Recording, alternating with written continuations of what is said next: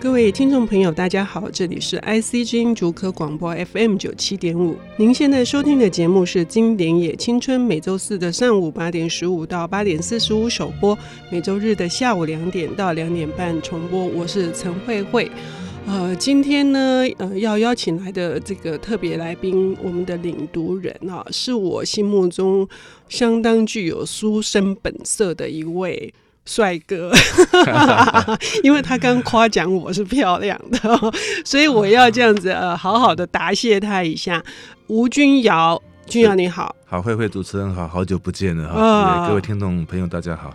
君瑶，我要恭喜你要出新书了、嗯、啊！对，你怎么知道？我知道叫孪生，对不对？对对对对对。因为二零一四年你出版《热地图》的时候，我就非常关注这一件事情。嗯然后呃，又最近这一年还不到一年，一直在忠实的呃人间副刊看到你的三少四传记，嗯、我觉得你越来越自由哎，越来越自由，则是所谓写作的那个向量，那个那样的一种幅度或那样的一种规模，嗯、呃，那样的一个文字上一种使用，哎，对啊，呃，可是还是很美，嗯、那个你的文字还是非常美，其实那是是一个自我挑战呐、啊，这个挑战很危险。嗯 你搞得不好，就会弄得很难看。嗯，而且因为你还有一个身份，因为你除了写作，你呃有得到那么多的文学奖，还得到国家出版的一个文艺的勋那个勋章哈。那你同时还是幼师文艺的主编，对，照顾了那么多年轻世代，所以我要谢谢你。哦，也没有啦，像不过你这样谢谢我也也是接受好了。那那今天要为我们带来的 这一本呃给年轻人介绍的经。典是哪一本？其实今天的话，介绍的是那个白先勇的《台北人》。嗯，当然白先勇的那个老师的著作很多，像《孽子》《寂寞的十七岁》。嗯，呃啊，好像会把寂寞跟十七岁画在一起，就是因为有这本书叫《寂寞的十七岁》啊。但因为它经典很多本，那我们应该挑他的《台北人》。嗯，因为这个书是在我文学启蒙的那个年代扮演了非常关键性的话的一本书啊，所以特别挑了白先勇的《台北人》。哎，在大学时代的时候，我就已经对于现代文学他们那几位充满了向往哈，嗯、包括王文兴还有欧阳子。嗯、那其实，在我们节目中哈，已经那个廖志峰允城文化的廖志峰社长，他来谈过《寂寞的十七岁》哦，所以你们两个是有志一同，哦、而且同时是两位书生都对白老师等于是一种致敬。嗯、所以我很好奇，因为白老师的这一本。是一九七一年就出版的城中版，嗯、后来是尔雅出。如果这样推算起来，四十五年嘞、欸。对，但慧慧不晓得记不记得，在民国大概六七十年代左右哈，嗯、其实台湾的一个出版的一个那个那个书的出版状况是一个比较平静的，嗯，一个宁静的一种状态。嗯，什么意思呢？这个月你去看书架上摆的台北人。一个月之后还是台北人，北人 一年之后可能还是台北人，所以那时候书的话，让我们书的速度换的速度没有那么样的一个快。那我觉得这个是好事，对，这个好事，其实包括我的书啦。这个在民国八十年代初的时候，比如说我跟我的一本书叫做《单身情人》，一个礼拜前去还在那里，两礼拜后还在那里，三个礼拜后还在，一个月后啊不见了，哎，可是活了一个月，那我觉得很幸运。那台北人虽然说这个书出版的时间是很早，没有错，但在我民国大概七十几年一个文学启蒙的一个年代，在我可能高中、大学的时候。他那时候的话，反而他的一个地位，慢慢的话就这样子凸显出来了。他在六几年出版，呃，经过十年时光的话的一个淘洗之后，发现到他是一个有价值的话的一个书啊。所以在我的文学启蒙的那个年代，它已经是一本。经典呃的一个著作，嗯、那代表刚刚会不会提到的一个现代主义？嗯，那所以那个年代，我想刚刚讲廖社长他也看，我也看，那我觉得很有可能是四年级的、嗯、五年级的、的部分的六年级的，可能都是必须把它当做一个一个经典。呃，包括余秋雨在写他这个序的时候，呃雅版的序的时候，也提到了三毛，说、嗯、呃，影响三毛最大的一个作家是白先勇。哦，对，是，所以他应该是我们很多人。是喝他的奶水长大的，可以这样说？他是个男生。好了，好文学的奶水。好哦，文学的奶水，因为我们接下来会提到，因为你用了很多，因为我们知道白老师的书是太多人讨论的哈、嗯。呃，从很多的角度去讨论它，包括时间的，嗯、包括呃，就是时间就是对于过去，对于历史。呃，因为我第一次在读台北人的时候，我觉得这些人根本不是台北人呐、啊。对啊，像那个二十世纪末，联合报有办了一个叫做《台湾经典三十》啊，也把这本书列入到台湾的三十本经典好书。嗯、像包括还有谁的，像叶石涛的《台湾文学史》，那个也算哈、嗯。那这本书后来都被抗议啊，那为什么被抗议啊？就刚刚慧慧提到的那个部分呢？里面很多人写是外省人。那里面，比如说像最有名的《游园惊梦》，里面有台湾人，台湾人在里面干嘛？你知道吗？嗯、开车门、端盘子，他 他这样有点好像把台湾人好像变成二等国民的这种感觉一样。但其实那个那个时候，所以说这个是你刚刚提到了这本书的话，都是讲都是外省人。嗯、但我觉得文学哈不应该。画的如此的话的一种清楚，里面的一个人性、嗯、啊，里面一种彷徨、那种虚无，都是共通的嘛。嗯，我想不单是本省人、外省人，当发生什么天灾呃人人祸的时候，大家的那种悲伤都是一样的啦。嗯，对。呃，尤其是这本书里面有很多的人物哈，嗯、不管是什么省级的人，一定会寄予一个很深厚的共鸣跟同情。我们这样讲好了，金大班的最后一页哈，对对，还有就是。永远的尹雪艳哈，还有就是那个《游园惊梦》里面的那位夫人哈，对，所以呃，事实上他们不是住在台北的人，他们是因为战争的缘故而流徙到台湾岛来的人，对，是，对，这点这边就很有意思啊，这是我想要。其实为什么挑这本书哈，也是因为我看了他的纪录片。嗯，那刚刚会不会有提到的是，他们都是外省人，嗯、跟着国民党政府从那么多年以前搬到一个台湾来。嗯，那就有一个问题啊，就是说他们到底哪里是他们的家？嗯。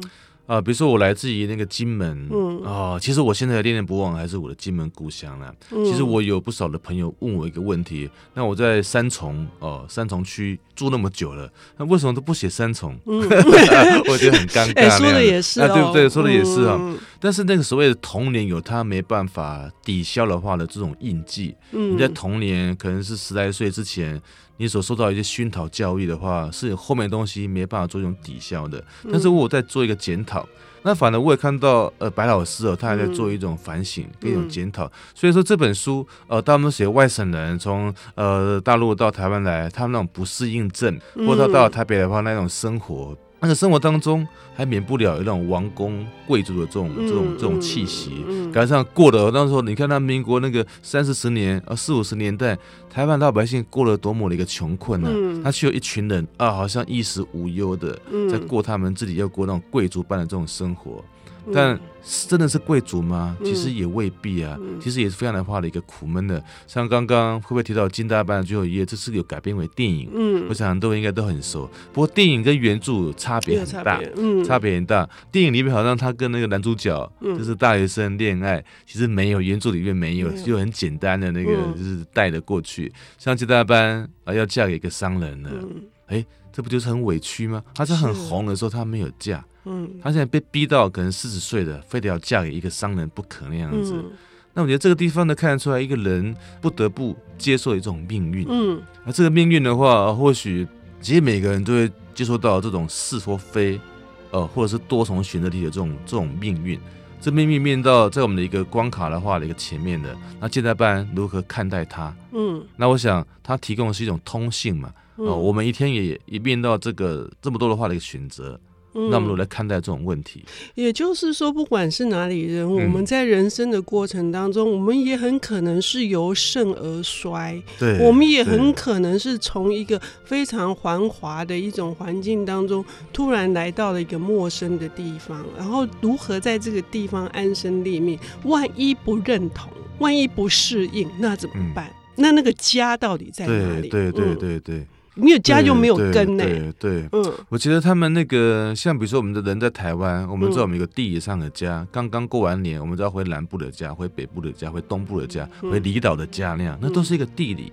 嗯，很明白的，我有个家在那个地方，可是那个年代他们是回不了的，嗯，所以感觉上他们过了好像一个王公贵族般的一种生活，但他们内在是很愁苦的。嗯，他们的一个过年去哪里？嗯，没地方可以去。我有一个朋友哈，他们过年只有三个人在聚餐而已啊。嗯，他有一次在现在流行在外面过年，也是餐厅里面聚会。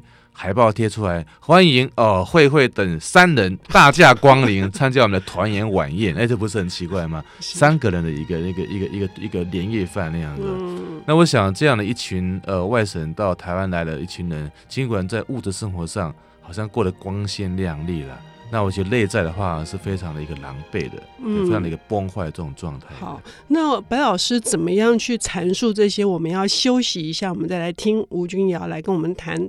白老师的台北人。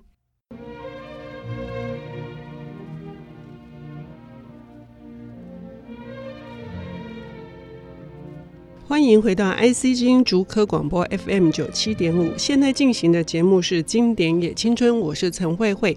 今天邀请到的领读人是作家吴君瑶，同时他也是幼师文艺的主编。当然，我们非常的期待他即将在三月出版的新作《孪生》。呃，君瑶今天带来的是白先勇老师的另外一本经典作品《台北人》哈。我们刚刚已经提到，就是说，我觉得君瑶在读这本书的时候，读到一个特殊的况味，就是对于家这个概念哈。就是白老师怎么去处理啊？那这本书，嗯，已经刚我们已经稍微聊过说，这些进退失据，然后无家可归的这些人，呃，你觉得白老师写出这么多的悲剧？他想要阐述跟表达的是什么？我觉得里面还是一种彷徨吧。嗯，而且那个他其实有这么多的小说，是因为当然他主编那个现代文学，嗯，而自己的杂志要印了，没有稿子怎么办呢？赶快自己挤一两篇挤出来。嗯，虽然说如此的话的一个那个紧张的话的一个时间，但是我们白老师还是把它处理的很好。嗯，而且那么紧张的时间，他处理得很好。刚好又把当下台湾那个环境，你看民国六十年当代那个环境，你看那个即将要退出呃联合国，嗯，老蒋即将要过世，嗯、哦，那个非常的话，中美即将要断交，嗯、那个非常的一种可怕那种气氛，就表现在这样的一个书当中。嗯，可是我觉得这样的一个书，除了早家之外，当早家是个源头，那可是对照白老师之后的话的一些发展，我发现到这本书其实他人生历程的话的一个起点。嗯，那为什么这样讲？是因为可能有因为有这样的一个书，这本书当然是勾勒一群呃无家可归的话一群外省人。嗯哦，可是哦，我们就让他无家可归吗？嗯，白老师愿意自己无家可归吗？嗯，那我看到的是因为哦，知道哦有无家可归的这样的一群人，那我们是不是应该帮这样一群人？找到一个安身立命的话的一个地方，嗯，像后来那个他们的导演写作，后来有推白老师的话的一个纪录片，嗯，呃，那个那个纪录片我看完之后就非常的话的一种感动，嗯，那感动来自于就是说我们看到，其实白老师也说他也不太需要这部纪录片，嗯，我们也认为说白老师也不需要这纪录片，他还可以呃非常一个经典长存，嗯，可他还是拍的，但我非常的高兴看到他还是拍了这样一部纪录片。他又解答了我一个很深刻的一个问题，像刚刚的录音当中，呃，我家在金门，嗯，那有人质疑我为什么都不写三重，为什么不写台湾？那、嗯、我也写的分量真的没有那么样的一个的一个多，嗯，那解不知道解答我什么样一个一个问题，就是所以家观念的话的一种扩充，嗯，那比如说，呃，所谓的金门、台北是一个地理上的，嗯、是一个地图上的，啊，我的家在遥远的话的一个离岛，嗯，那我搬到了台湾来。但台湾是我的一个，好像是一个栖息地。嗯、我随时要回到金门的话的一个故乡。但事实上，事实上我是回不去的啦。嗯，啊，事实上我回不去的。呃、啊，回不去是因为我也常常回到金门去，我就发现到这边改变这种环境啊，那、啊、这边岛也比较小啊，啊，可能缺乏我要的话的一些养分。我可能回去可能就枯萎的。可当然，我是把它当成是我永远的话的一种故乡。嗯、那对拜尔心灵的故乡，对拜尔斯来说是什么呢？那我就看到了。到当年的贝尔斯的台北人啊，台北人提到了一群无家可归的一群人。嗯，问你家到底是什么？嗯，到底什么是家？嗯，那后来贝尔斯在一场重病之后，嗯，然后他就那个呃，他也痊愈了，他就发现到他的生命该有新的开始。嗯，那大概在两千二十一世纪的开头吧。嗯，那白老师开始投入到昆曲，嗯，哦，昆曲的话，而且是以呃年轻的话的一种昆曲，年轻的一个牡丹亭，嗯，然后去投入到呃全球这种演出。其实他也不太需要这么样的一种努力，嗯、这么一种奋斗。可是他如这样一个奋斗一个历程当中，我发现到他还找他一个文化上的家。嗯，我都起鸡皮疙瘩了，哦、就是这种文化上的家。哎、呃，对，就是说，嗯、就是说，我们一直在台湾，你知道吧？今晚新政府又要上来的，那、嗯、每个人上来都会说，我们不要再分蓝绿，不要再对立，嗯、那其实都好困难。嗯，很多的话呢，意识形态。呃，那个仇恨、那个亲善等等的问题都没办法做一种处理。我们希望有个亲善的一个态度，可以化解这种仇恨。嗯，那都是口号。嗯，但白老师去做了。嗯，他没有在他的纪录片当中讲文化是我们的家。嗯，嗯，这是完全是一个读者、一个观众，呃，我的一个发现，我的一个观察。嗯，呃，比如说，呃，在台湾如此一个分党的话的一种状态，呃，我们也可以找到台湾的一个家。嗯，他们家可能就是经济，嗯，可能就是人性，嗯。可能就是我们一种友善的一种力量，嗯，可能就台湾人的那种亲情友情，嗯，那白先勇找到什么呢？他觉得他也未必是本省，也未必是呃外省，嗯，他的家在文化里面，嗯，那文化是一个非常源远流长的话的一种系统，嗯，我们人的话都要投到文化的话的这种灌溉，嗯，我们也不要给灌溉，嗯，哦，我们最早被文化给灌溉，嗯，后来我们被我们来灌溉这个文化。它才可以源远流长，嗯，所以布老师的这点的话的一种执念，跟他的一种行动，主要是他有他的实践力。嗯，你看要全球要跑那么多，要从没有到有。啊，那个，我觉得这个地方是让我非常感动的。嗯，所以我们可不可以这样说，就是说台北人写出了那一代人他们的痛苦跟彷徨，嗯，那那样子的悲剧对一个作者来说，反而产生了一个新的力量。那个新的力量是为自己找到一个根，然后这个根呢，白老师经过很多的呃奋斗努力，他找到了那个根是戏剧，是昆曲，然后他用呃他自己的行动力以及他对。于他文学的各式各样的涵养，把它表达。而且他一直在讲所谓美的东西，是昆曲是这么美的话的东西，嗯、为什么把它给忘记了？嗯，这么美的话的一个文化的一个传统，为什么会把它给遗忘了？嗯、那为什么不来建立它，来培养他？嗯，那所谓一个美学啊，当然也是一种家。那美学也属于文化里面的话的一个一个部分那样子，嗯，真的很棒哎，君瑶，嗯、我这样听了，我都觉得说，呃，等于是台北人写出了是一个破败的一个现象，可是最后长出了很美丽的花来。那也必须白老师那种重病，他痊愈的，是天蚕在变呢，给他另外一个。天蚕在变。好，今天非常感谢君瑶能够带来这本，呃，让我们可能是呃由谷底。再往高峰爬上去的一本台北人，嗯，谢谢，谢谢，谢谢。谢谢。